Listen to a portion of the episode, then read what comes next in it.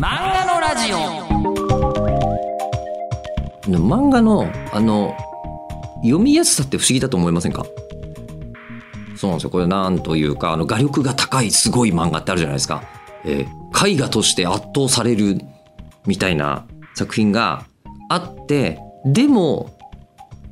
あのなんかちょっとストーリーを考えると行ったり来たりなんか何度も前のページめくってんなみたいな作品もある一方で、えーと、正直これは小学生のなのか？みたいな失礼な言い方かもしれませんけどね、えー、漫画があったとしてもなんかサクサク読めるしストーリーは入ってくるし面白い！みたいなものがあると思うんですが、えー、そんな中でですねあのその読みやすい漫画っていうのはえー、ベテランさんの漫画に本当に共通だなっていうのにあのこの間の赤坂赤さんと話をしてる時にもちょっと気づいたという部分がありましてで細野藤彦さんに今回お伺いしてますがお話。あの全然違うジャンルの漫画をいっぱい書いてらっしゃるんだけど全部読みやすいっていうことは共通してるなっていう気がしましてですね。あのそこなんですよ、えー、今回ですね。そこについてちょっとお伺いしたいと思います。そうポイントとしてはあのコマ数とかあの多いし文字も多いのに読みやすいんですよね細野藤彦さん。はい、さあということで第3回スタートです。作品を作るときによく、ええ、あの監修っていう作業が、ええ、あったりするじゃないですか。ええ、監視はね、ないですよね。ない。そこはだから責任が責任が全部自分にかかってくるわけですけど。はい。ええ、間違ったらごめんなさい。まあ、うん、そんなに漫画にあまり高度なことを要求されてもなとかね、思う時もありますけども。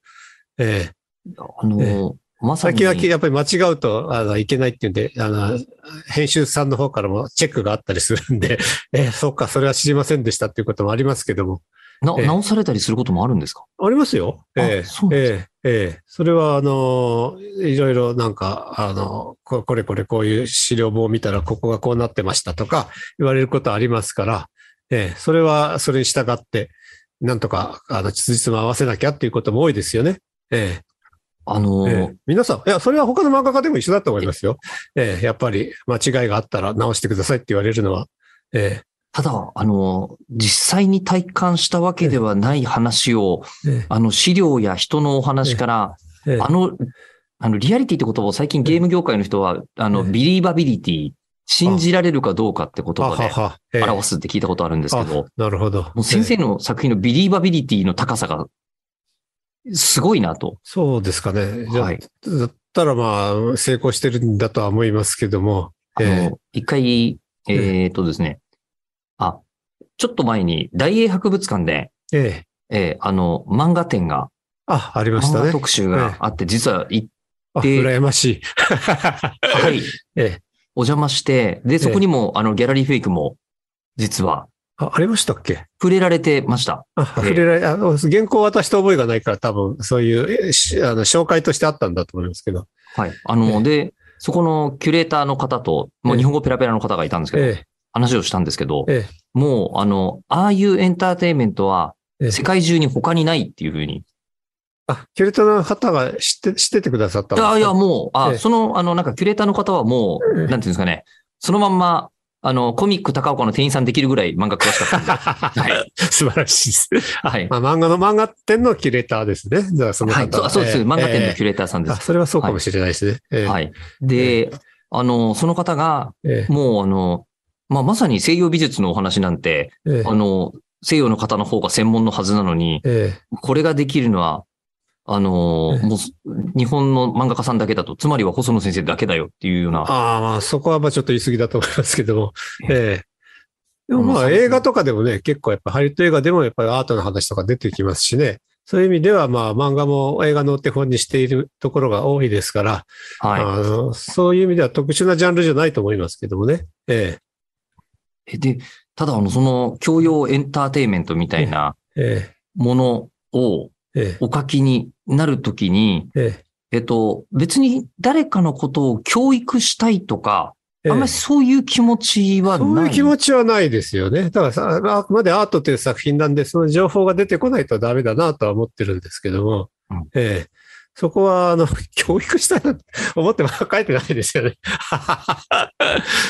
から、うん、そういう、なんか、まあまあ、あの、時々、あの、間違ってなんかそういうアートの、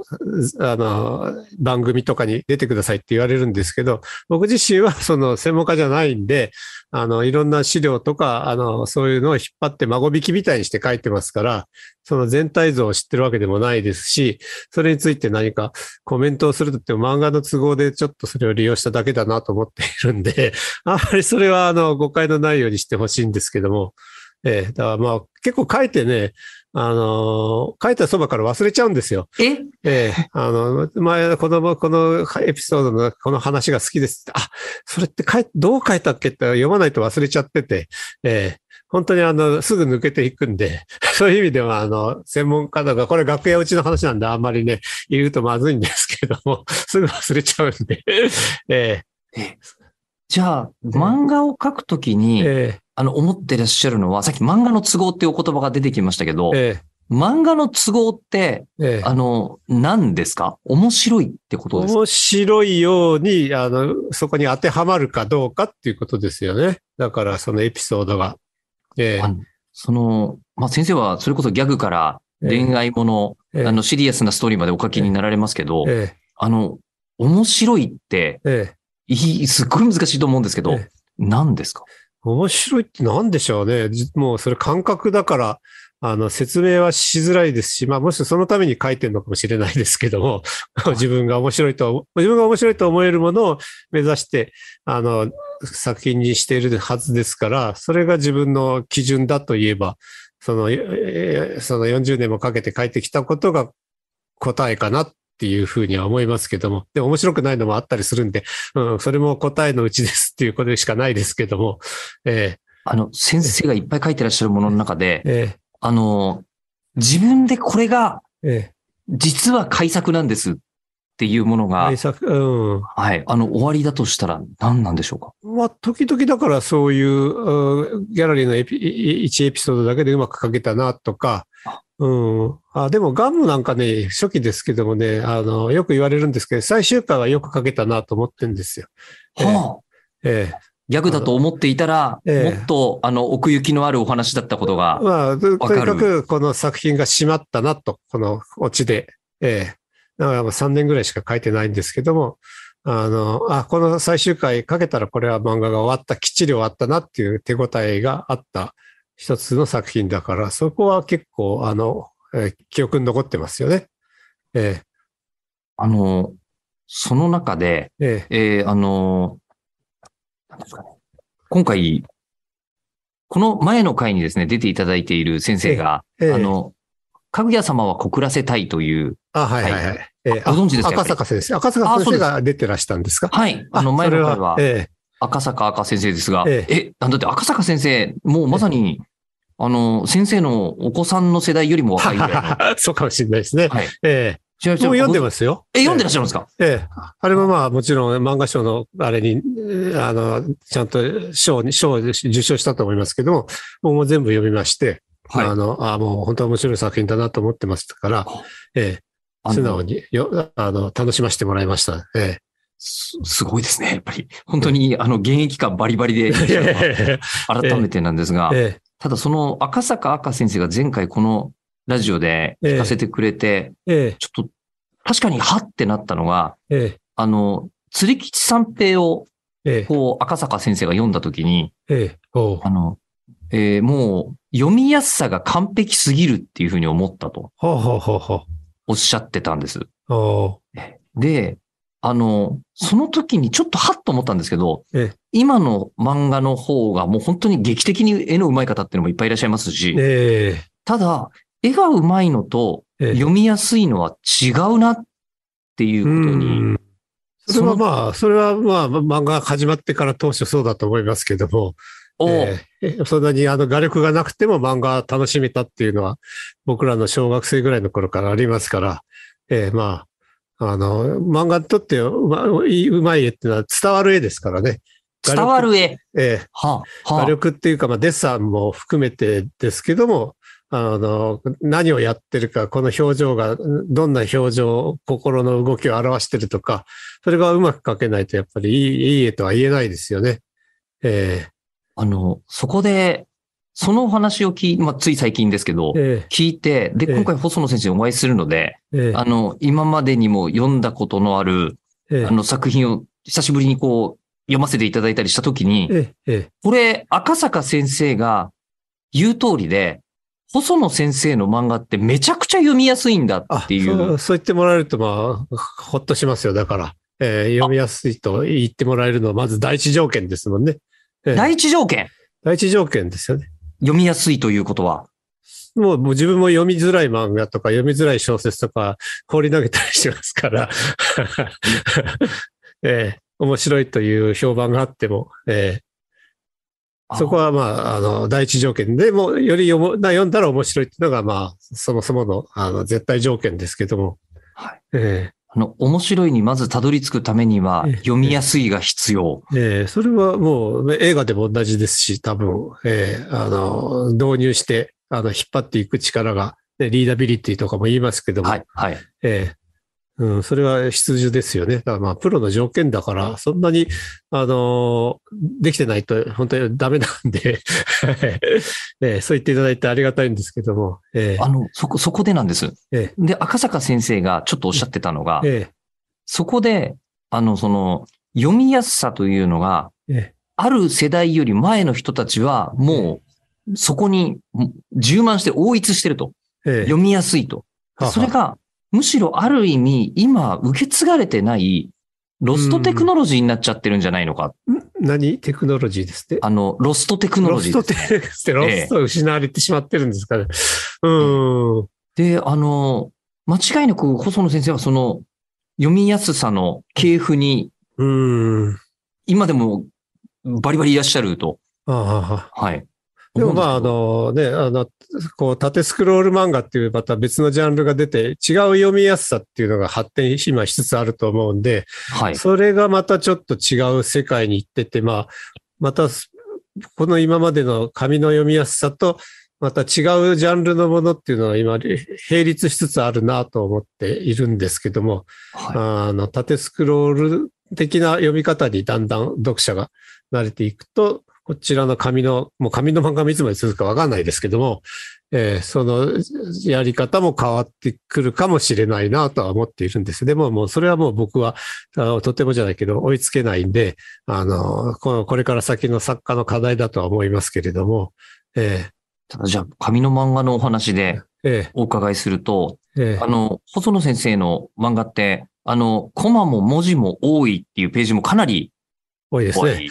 少なくしたいんですけどね。あ、え、少なくしたいんですか？少ない方がいいですよね、やっぱりね。えーそう思ってらっしゃるんですか？いや、だからページの制限があるんで、詰まってしまうんであって、はい本当に、あの、コマが少ないで済むならば一番、あの、越したことはないですよね。あの、ええその方がやはり読みやすくなるから。読みやすくなるし、作業も楽になるし。はい。まあ、そうですよね。はい。その分、絵の枚数が多くなるわけですよね。ええでもやっぱりこの回のこの内容をこれだけ詰めないとなるとっていうと、やっぱ詰まってしまいますよね。ええそこはまあ、自分のスタイルもああって、このコマの、このテンポを入れたいとか、そういうのも含めて、あの、自分に課してるもんだから仕方ないんですけども、えああえうんその文字とかコマ数が多くなっても、ええ。こう読みやすくできる秘訣って何かあるんですか？秘訣っていうのか、でもまあ、漫漫画のフォーマットって必ずありますから、あの、まあ、古いテクノロジーで右から左に読んでいく、こう、こんな Z で、あのね、コマを追っていくっていうのを、まあ僕ら世代はマスターしてますから、それをやや、マスターしてる人にとっては読みやすい漫画っていうパターン、あの、ちゃんとコマ、コマとコマの間をつなぐ間がちゃんとできてるとか、それはまあ、もう、手塚先生がもう初めに確立しちゃったんで、あとはその応用でやってるってことだと思いますけども。えあの、なんとなく漫画好きなんで、あの、感じるものではあるんですが、え、え。その、例えばそのまとまがちゃんとしてるっていうことを、え、え。なんかもう少しご説明いただいたりすると、え。どんな感じなんですか、まとまがちゃんと、まあだから、あの、なんでしょうね。こう、こうそれぞれの、あの、に、キャラクターが一つの画面にいるとしたら、それこそカメラ、映画だったらこっちにパンして、こっちにパンしてとか、その後またロングショットを入れて、また動きのコマには、またそのところから、前に見たコマの記憶がちゃんとつながるように次の構図を決めるとかっていうのが、あの、漫画のフォーマット、一つのフォーマットですから、それをマスターしていれば、多分、あの、読みやすいんだと思いますけど、まあ、バストショットだけで会話してても十分成り立つ漫画もありますけどもね、えーその作品の質によっては、えーまあ、それはいろいろバージョンはあるとは思うんですが、えー僕のはまあ一番昔から手塚先生の発明したスタイルを割と勉強させてもらってんで、そのパターンでやってるつもりではありありますけど、えあの、漫画家さんの制作過程って、あの、ええ。お一人お一人全然違うなと思いながら、ええ。いつもお話をお伺いしてるんですが、あの、人によっては、ええ。えあの、一回テレビドラマみたいな台本をきっちり書いてから、はいはいはい。あの、コマを割ってネームになさる方あがあ、そういう人もいるかもしれないですね。いらっしゃるとも聞いたことがあるんですええ。が、もうじゃあ先生はお話を作るときは、ええ。もう一番初めから、ええもうコマを割るっていう状態。コマ割るっていうか、まあ、いわゆるネームっていうやつを、あの、はい作って、い一回分のネームは一応きちんと作ってますね。ええ。で、それは、あの、まあ、続きのものだったら続きもの、よ読み切りものだったら読み切りもので、最後まで作って、あの、そこから作画するという、あの、非常にオーソドックスなパターンですけども、えあのその前段え。階で、シナリオはないですね。シナリオないですか？はないです。シナリオはないです。シナリオや、あの、なんて言うんでしょう、あの、プロットみたいなものが文章だけであるっていうことはあんまりないかな。むしろあんまりそこばっかり考えてると手が動かないんで、コマを割り始めた方が、なんか話ができていきますね。僕の場合はですけども。だから頭が、冒頭はこのエピソードがあるんで、この冒頭のエピソードは決まってんだけど、あとどうしようか決まってないっていう時にストーリーだけ考えてると進まないんですよ。あ僕の場合は。で、はいコマはとりあえず冒頭のエピソードだけ、あの、コマ切っちゃえって言って書いて、そうするとなんか自然と出てくるっていうことが多いですね。あのええ。なんか次、こう、こう来たら、この次はなんか展開が、こう来たら面白いよねっていうのは、コマを切って初めてなんか、あの、思いつくみたいなことが多いですね。で、やっていくうちになんか、あ、もっと盛り上がった方がいいから、ちょっと前のエピソードをカットして、あの、こっちにつながるようにしようとかね。コンテだったら、ネームだったらそれができるんで、ええそういう作業をやって、だ一日でなんかネームができるってことはあんまりなくって、ぼちぼち、毎日毎日ちょぼちょぼ書いてるってパターンが多いですね。ええ。その時に、あの、ある小説家さんから、まあ人、ええ。この小説家さんももう書き方、作り方、皆さん全然違うんですけど、ええ。あの、まあ最後を決めて、そこに、あの、たどり着くように、えあの、話を書き始めると、えええ。あの、素人さんはまとまりやすいよ、みたいなことを教えてもらったことがあるんそうですけど。でしょうね。ええそれは全く正しいと思います。最後は決まってるぐらい幸せなことはないかもしれないですけど。幸せなこと。いや、そこ行くんだということがはっきりしてるから、多分、あの、途中はなんとか埋めればいいやっていうか、途中を、途中はつ無理のないような展開にできればいいはずですから、最後が決まってるっていうことはあんまり僕の場合は少ないかなと思いますけども、あ、先ほども言った、あの、まだ一番初めのコマを割り始める頃というのは、え最後は見えてないまま、え、やってらっしゃるないまま、こまあ、コマ、コマ鉛筆で書いてますから、どうなってもいいわけですから、はい。ええ。あの、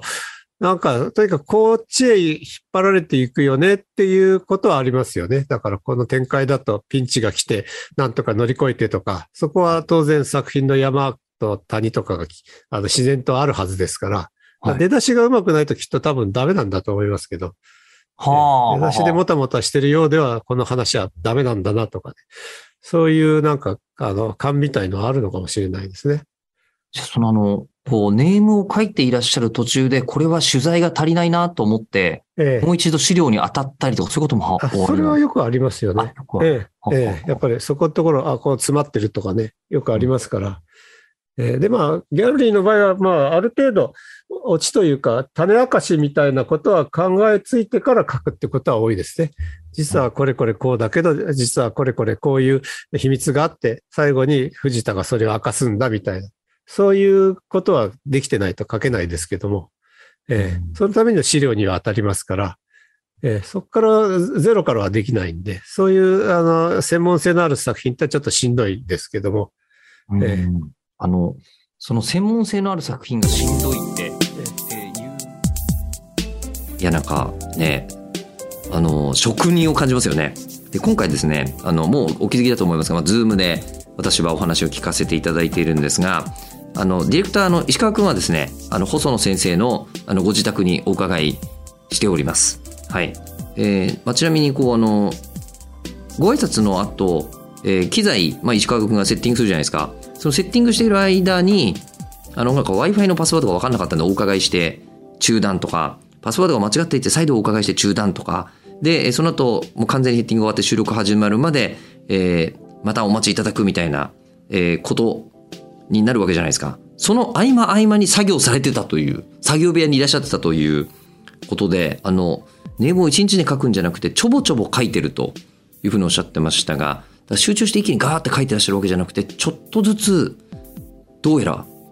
うんあの作業されていたみたいということで